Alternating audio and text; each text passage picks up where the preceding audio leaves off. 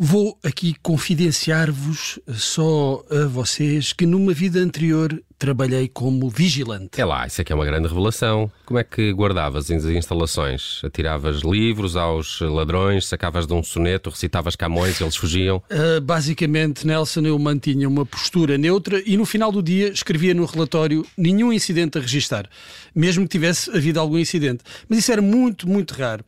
Isto faz da profissão de segurança, vigilante, em certos postos, uma das mais propensas ao tédio. E imagino que seja fazer um turno de 8 horas a olhar para as paredes. Digo-te já que podes imaginar, mas não sabes o que isso é. É claro que se estiveres num museu ou numa galeria de arte a olhar para as paredes, até pode ser uma atividade proveitosa. Epá, ainda assim, ao fim de algum tempo, imagino que seja aborrecido, a não ser que estejam sempre a mudar os quadros de sítio ou a expor novas obras. O, o segurança também eh, pode ser um estudante de História da Arte e aí até tem grandes vantagens. Ou, ou pode ser um daqueles artistas nas horas vagas e horas vagas não lhe faltam.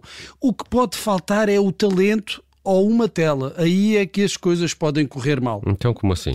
Bem, costuma dizer-se que uma mente vazia, com pouco com que se entreter, é a oficina do diabo.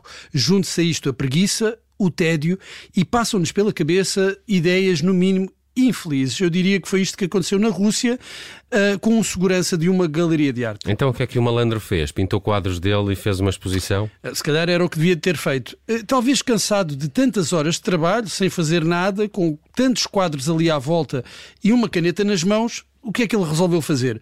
Pintar uns olhinhos num dos quadros que estava na galeria. Bem, eu, eu acho que isso pode ser até considerado um ato de subversão artística. Não foi Marcel Duchamp que pintou uns bigodes à Mona Lisa? Sim, mas é, com uma ligeira diferença. Ele não os pintou no quadro original de Da Vinci.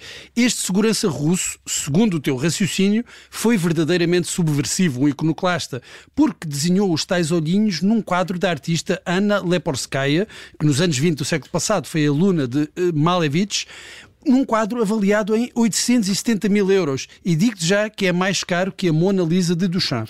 Desculpa, eu estive a ver o quadro, uh, chama-se As Três Figuras, e aquilo são três figuras abstratas, sem expressão, sem olhos. Faz sentido que o segurança tenha achado que faltava ali qualquer coisa. A intenção dele até se calhar era valorizar o quadro, torná-lo mais amigável. Bem, está, está, está, bem visto, sim. Ele até podia ter acrescentado um sol, uma casinha, uma árvore, umas nuvens, um gato, e depois podia doá-lo a um jardim de infância. O certo é que o senhor foi apanhado e agora corre o risco não só de pagar uma multa, como de passar três meses na cadeia, porque o restauro da obra ainda vai custar cerca de 3 mil euros. E, e, e se, se, for para a prisão, pode aproveitar. O que não lhe vai faltar é tempo livre. Pode aprender técnicas de desenho ou construir barcos com fósforos. Ou fazer tatuagens nos outros reclusos. Mas aí convém ter mais cuidado com o que desenha. É que nesse caso a falta de talento pode sair-lhe um bocadinho mais cara.